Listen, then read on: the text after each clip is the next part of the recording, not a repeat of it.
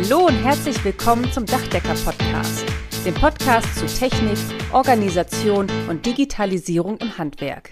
Und hier sind eure Gastgeber, Michael Zimmermann und Karl-Heinz Kraftzig.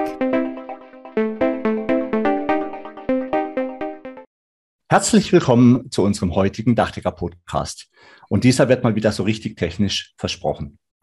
Heute geht es um ein Thema, das wir schon lange mal besprechen wollten und das uns jetzt aufgrund eines Podcasts in einer Dachdecker Facebook-Gruppe einfach sehr wichtig ist. Es geht heute um Zusatzmaßnahmen, aber auch um die Behelfsdeckung oder Behelfsabdichtung. Und das machen wir wie sonst auch immer in dieser Runde und zwar in Frage- und Antwortmanier. Ich frage unseren Sachverständigen Michael und er antwortet. Der Grund, warum ich Michael gebeten habe, diesen Podcast aufzunehmen, ist der, dass vor kurzem ein Vertreter einer bekannten Firma bei mir an der Haustür stand. Und es war schon lustig. Er hat mir eine neue Unterdeckbahn vorgestellt, die auch ohne Dichtungsband oder Paste perforationssicher sein soll. Und das sogar mit einem europäischen Prüfzeugnis nach ETA 17-0206. Einen Tag später habe ich dann eben diesen Facebook-Post gesehen zum Thema Nageldichtband. Und da war mir klar, Michael, darüber müssen wir sprechen. Ja, Karl-Heinz, sehr spannendes Thema. Ich freue mich richtig drauf. Auch von meiner Seite aus nochmal herzlich willkommen und schön, dass ihr alle dabei seid. Und wie wichtig die Fachtechnik ist, das zeigt auch jedes Mal, wie leidenschaftlich und wie emotional über diese Themen diskutiert wird. Da werden aus kleinen Abdichtungslücken auf einmal riesig große Themen.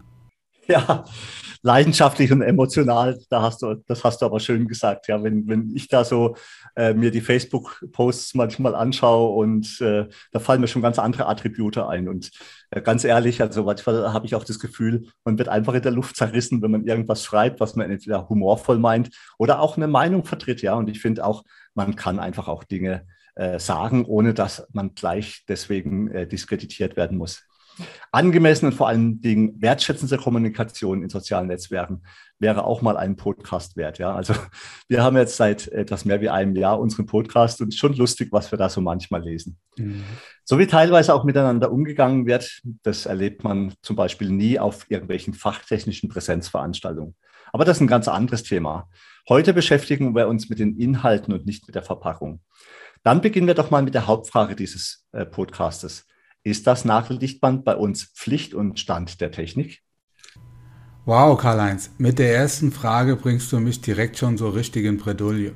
Diese Art der Fragestellung finde ich sehr oft auch in gerichtlichen Beweisbeschlüssen wieder oder auch, ja, bei Fragen aus Telefonaten, wenn mich Kunden anrufen, die möglicherweise der Meinung sind, dass ihr Dachdecker nicht richtig ausgeführt hat.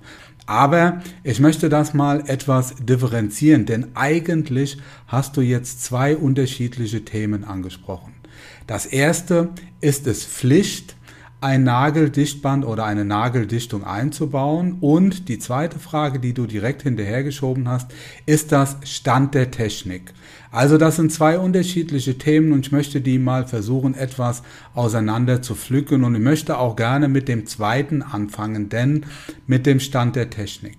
Denn die Ausführung nach dem sogenannten Stand der Technik ist für die Vertragserfüllung von Handwerksleistungen nicht ausreichend.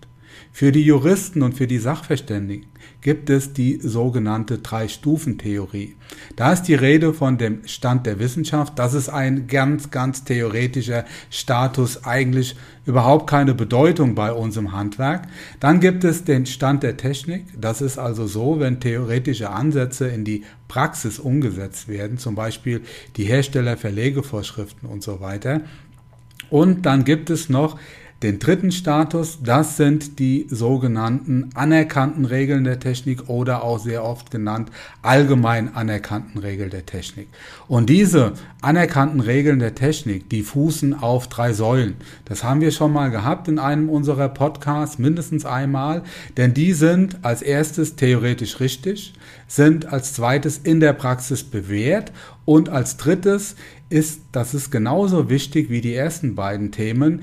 Die Regel muss denjenigen bekannt sein, die sie anwenden und sie muss auch von denen angewandt werden. Also es gibt keine Legaldefinition der allgemein anerkannten Regeln der Technik. Aber das ist ein, nein, eigentlich, nein, das stimmt nicht. Das ist der Bewertungsmaßstab für die Juristen und für die Sachverständige. Und der große Unterschied zwischen der Stand der Technik und den allgemein anerkannten Regeln der Technik, das ist die Langzeitbewährung in der Praxis. Eine Definition, wie lang dieser Zeitraum sein muss oder darf oder soll, gibt es nicht.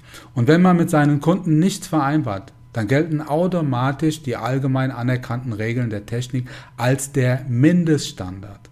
Und die Fachregel des deutschen Dachdeckerhandwerks, das ist eine allgemein anerkannte Regel der Technik. Aber wie so oft, das Leben ist nicht eindimensional. Es gibt auch noch andere allgemein anerkannte Regeln der Technik, die quasi nebeneinander oder auch ja miteinander angewandt werden können. Zum Beispiel bauaufsichtlich eingeführte Normen. Beispiele die 68800, die Holzschutznorm, die Teile 1 und 2 oder die 4108, die Teile 3 und 7. Und jetzt kommt's. Die Herstellerverlegevorschriften, das sind im Normalfall keine allgemein anerkannte Regel der Technik.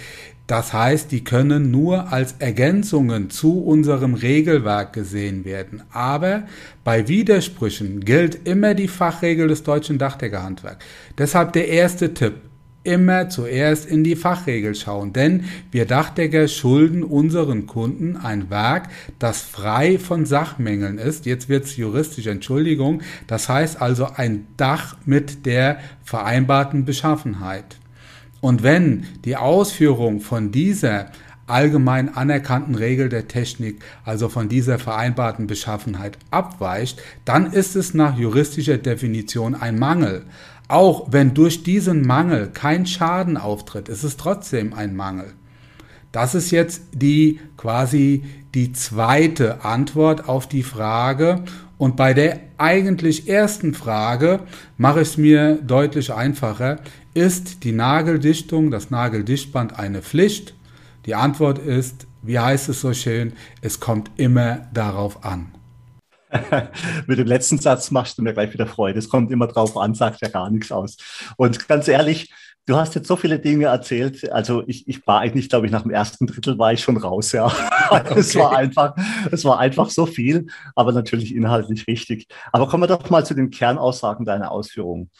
Die Fachregeln des deutschen Dachdeckerhandwerks sind eine allgemein anerkannte Regel der Technik und stehen über den Herstellervorschriften. Die Fachregeln definieren den Mindeststandard und sind grundsätzlich einzuhalten, auch wenn man sie nicht ausdrücklich vereinbart. Alles andere muss man vereinbaren. Und das bitteschön nicht mit dem Hersteller, sondern mit seinem Kunden. Daraus interpretiere ich, die Hersteller sind gut beraten, immer in die Fachregeln reinzuschauen und keine Widersprüche zu den Fachregeln aufzubauen. So, nun kommen wir zu der nicht ganz unwichtigen Frage. Ist das Nageldichtband eine Pflicht? Du merkst, so einfach lasse ich dich nicht raus aus der Nummer. Das hast du übrigens sehr gut zusammengefasst, Karl-Heinz. Ich wollte mich auch nicht vor der Beantwortung dieser Frage drücken, sondern wollte die nur differenziert beantworten. Also das Nageldichtband ist eine Art der Perforationssicherung der Zusatzmaßnahme, die durch das Befestigen der Konterlatte entsteht. Es gibt aber noch die Möglichkeit, mit Dichtungspasten zu arbeiten oder die Konterlattung separat, also konstruktiv einzudichten. Und alle diese Maßnahmen fallen unter die Sammelbegrifflichkeit Perforationssicherung. Ich möchte es an dieser Stelle wirklich nicht komplizierter machen, als es tatsächlich ist, aber auch hier gibt es nochmal zwei unterschiedliche Gesichtspunkte, die man getrennt voneinander betrachten sollte. Als erstes, um nochmal auf deine Frage zurückzukommen, braucht man immer eine Perforationssicherung der Zusatzmaßnahme, also der Unterdeckung, der Unterspannbahn, egal bei welchem Dach, bei welcher Eindeckung, bei welcher Dachneigung. Und diese Frage kann man definitiv mit Nein beantworten.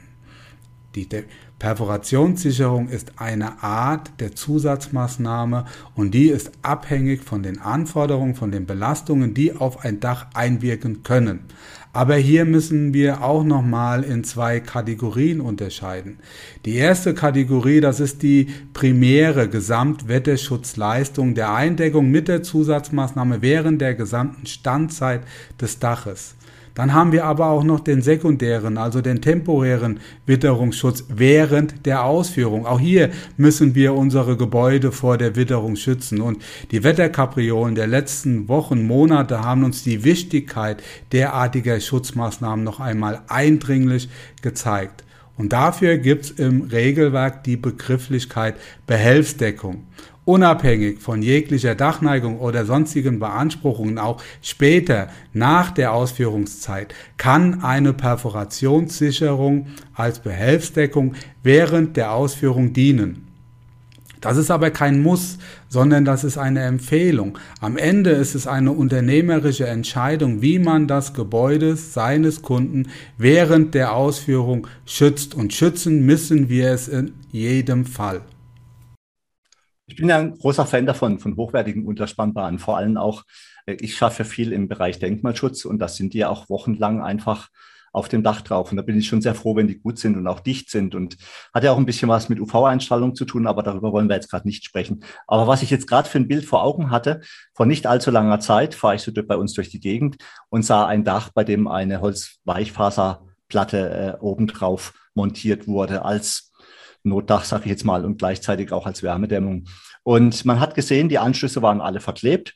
Soweit in Ordnung, ist ja auch zulässig. Darüber wollen wir aber heute auch nicht sprechen. Ich musste nur schmunzeln. Über jedem Dachfenster war eine PE-Folie angebracht bis hoch zum First, quasi als Notabdeckung, bis das Dach endlich mal eingedeckt wird. Also so ganz toll finde ich das nicht. Ne? Wir bevorzugen bei uns auch Unterspannbahnen auf Holzweichfaserdämmstoffen, aber ein ganz anderes Thema vielleicht auch mal ein Podcast wert. Ich weiß, du bist ja so ein Holz, Holzfaserfuchs, da müssen wir uns auch mal drüber unterhalten. Aber kommen wir nochmal zurück. Du hast gerade Begrifflichkeitsbehelfsdeckung genannt. Ist das jetzt eine Art der Notabdeckung oder Notabdichtung? Eigentlich schon, aber von einer Behelfsdeckung oder Behelfsabdichtung wird nach der Definition unserer Grundregel etwas mehr erwartet als von einer Notabdeckung oder Notabdichtung. Und zwar geht es um einen vorübergehenden, um einen temporären Schutz des Gebäudes vor Feuchtigkeit während der Ausführung. In der Regel sind das dann Funktionsschichten der Dachabdichtung oder der Dacheindeckung, die ohnehin gebraucht werden. Aber aufgrund des temporären Witterungsschutz werden sowohl an die Verarbeitung als auch an die Materialqualität höhere Ansprüche gestellt. Zum Beispiel bei einer Dampfsperre. Im Winter ist da eine V60 S4 Alu 01 aufgrund der Materialqualität nicht ganz so gut geeignet, wenn sie die Funktion der Behelfsabdichtung übernehmen soll, obwohl sie grundsätzlich eine Dampfsperre ist. Hier müsste man möglicherweise auf eine höherwertige Materialqualität, zum Beispiel Elastomerbitumen, ausweichen. Das gleiche gilt auch für die Zusatzmaßnahmen unter Dacheindeckungen. Also die verwendeten Werkstoffe und auch die Art der Ausführung müssen für den vorübergehenden Wetterschutz geeignet sein.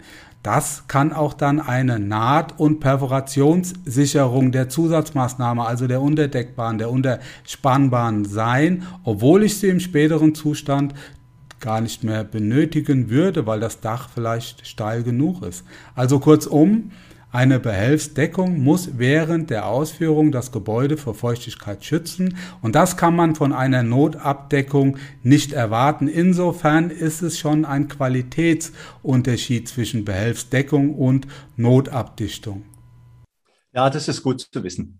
Insofern kann das Nageldichtband als Behelfsdeckung eingesetzt werden. Ich kann aber auch das Gebäude anderweitig schützen. Es darf nur kein Wasser eindringen. Ist das so richtig? Genau so ist es. Dann haben wir das Thema mit dem temporären Witterungsschutz als Behelfsdeckung oder Behelfsabdichtung geklärt. Aber wie sieht es dann eigentlich mit dem primären Witterungsschutz aus?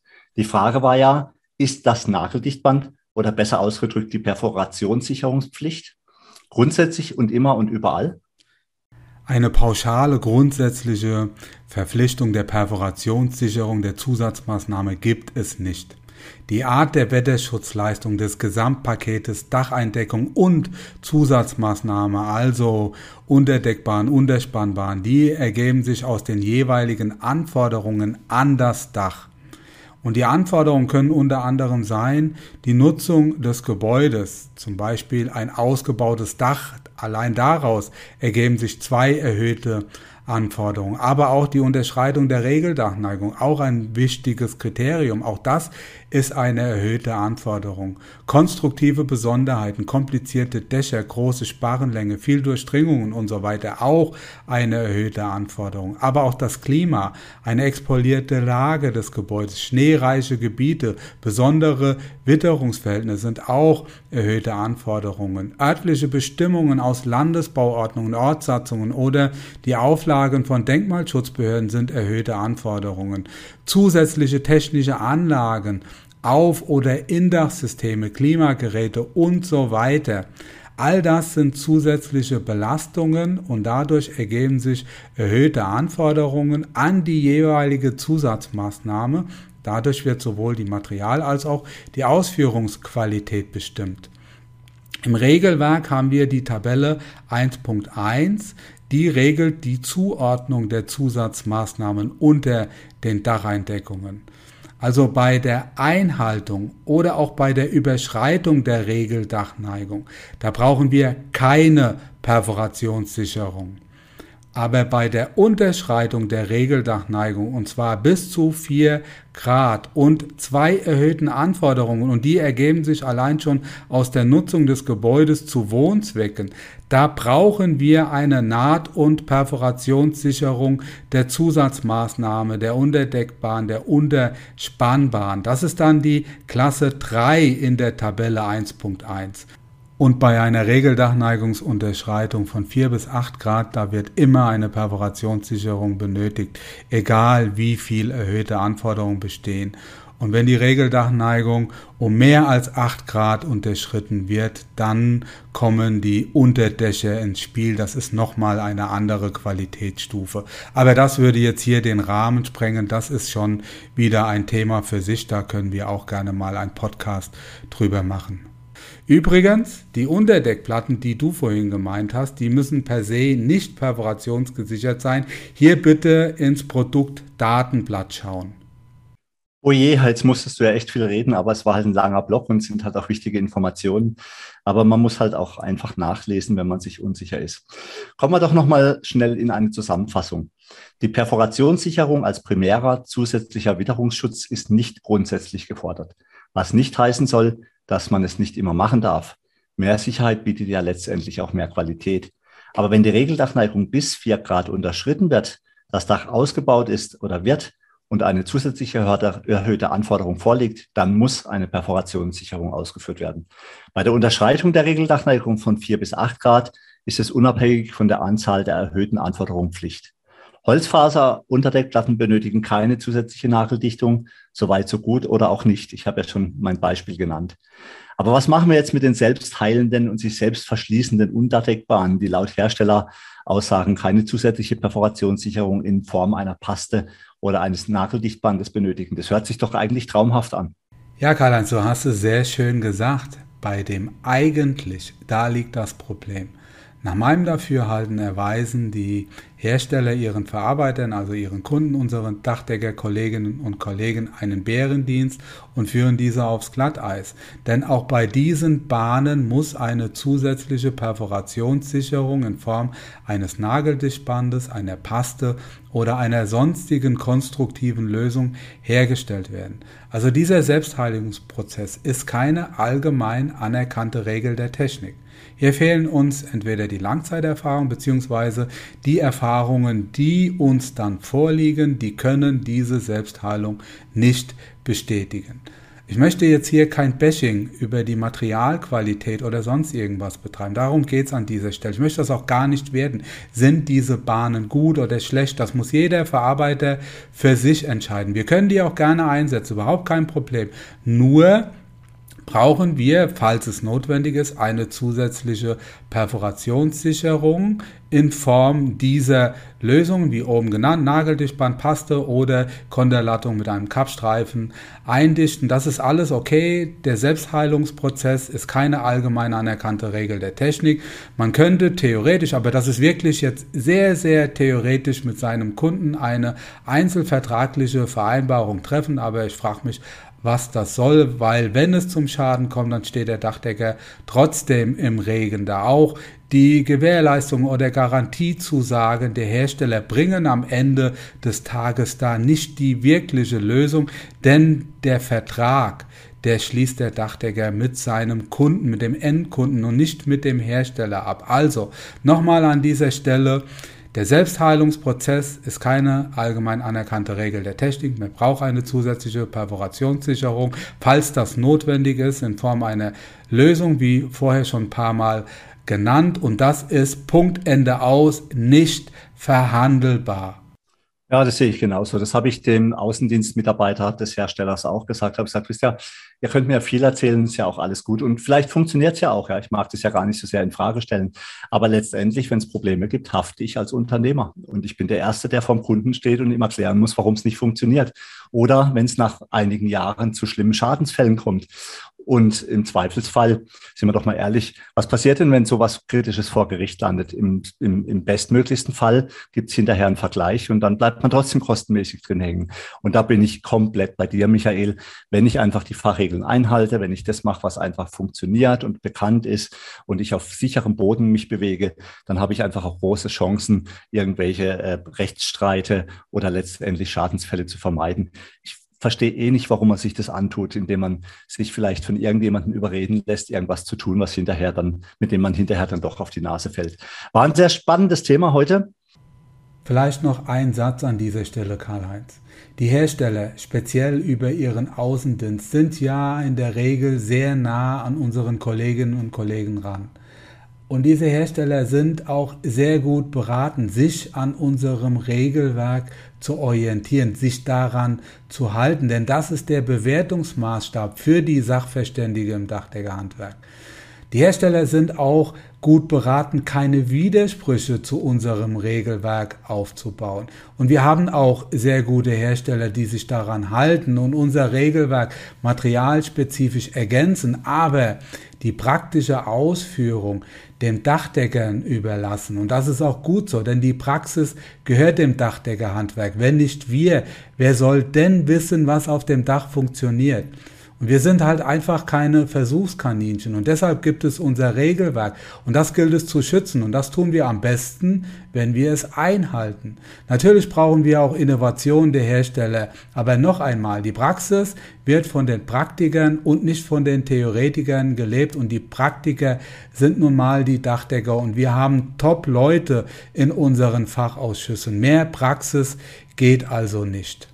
Ja, es ist, es ist ja auch so, wir, über was reden wir denn? Ja, wir reden darüber, dass es sehr billige Unterspannbahnen gibt und dass es etwas hochwertigere oder viel hochwertigere Unterspannbahnen gibt. Uns allen ist klar, wenn, wenn, wenn eine Folie oder Plastik lange Zeit von UV-Strahlen äh, einfach beschienen wird, das kann nicht gut sein auf die Lebensdauer. Also ich glaube, da muss man kein Physiker sein, um irgendwie ein Gefühl dafür zu bekommen, was gut funktioniert oder nicht. Aber was mich persönlich immer am meisten gestört hat bei billigen Unterspannbahnen, das ist einfach der Schutz während der Baumaßnahme. Ich habe doch nichts, aber auch gar nichts gewonnen, wenn ich zwei Euro an der Unterspannbahn spare und dafür säuft mir das Gebäude aber während der Bauphase dreimal ab nach jedem Regen. Das ist doch völliger Unsinn. Also da kann man doch gleich richtig Geld ausgeben und eine vernünftige Unterspannbahn geben. Und ich habe auch keine Lust, ständig irgendwie meine Baustellen permanent abzuplanen.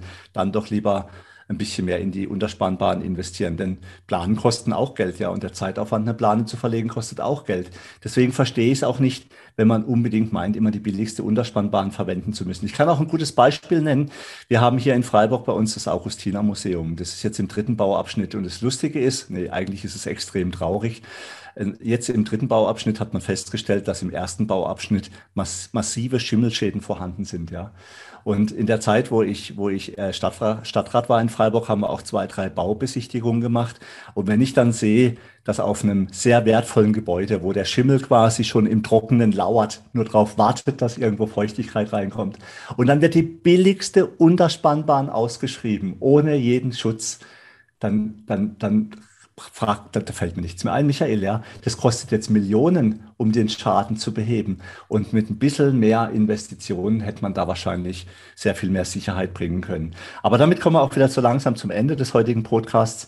Zwei Sachen sind mir noch aufgefallen. Wir haben sehr oft Regeldachneigung und über Zusatzmaßnahmen gesprochen. Ich glaube, Michael, darüber machen wir nochmal einen eigenen Podcast. Das machen wir in jedem Fall. Aber für heute machen wir erst einmal Schluss. Ja, liebe Zuhörerinnen, liebe Zuhörer, schön, dass ihr wieder dabei wart. Karl-Heinz, ja, vielen Dank für deine Fragen. Du hast mich ganz schön gekitzelt, du hast mich ganz schön gefordert, hat aber super Spaß gemacht. Ich freue mich schon auf unseren nächsten Podcast. Ja, Michael, auch von meiner Seite herzlichen Dank. Ja, du bist halt der Böse, der dann durch die Gegend läuft und dann alle gucken dich dann schief an und sagen, Herr Zimmermann, was haben Sie denn da wieder erzählt? Ja, ja, genau. Aber da müssen wir einfach durch. Herzliche Grüße auch von mir, von mir an alle Zuhörerinnen und Zuhörer. Bleibt gesund und äh, seid weiterhin erfolgreich. Habt viel Spaß auch in unserem Podcast. Vielen Dank, bis demnächst. Tschüss. Tschüss. Damit sind wir nun am Ende vom heutigen Podcast. Wir wünschen euch viel Freude bei der Arbeit und dass auch in Zukunft alles optimal bedacht ist. Wenn euch der Podcast gefallen hat, freuen wir uns, wenn ihr ihn euren Freunden und Kollegen weiterempfehlt und auch in den sozialen Medien liked und teilt. Bis zum nächsten Mal, wir freuen uns auf euch. Euer Michael Zimmermann und Karl-Heinz Kraftzig.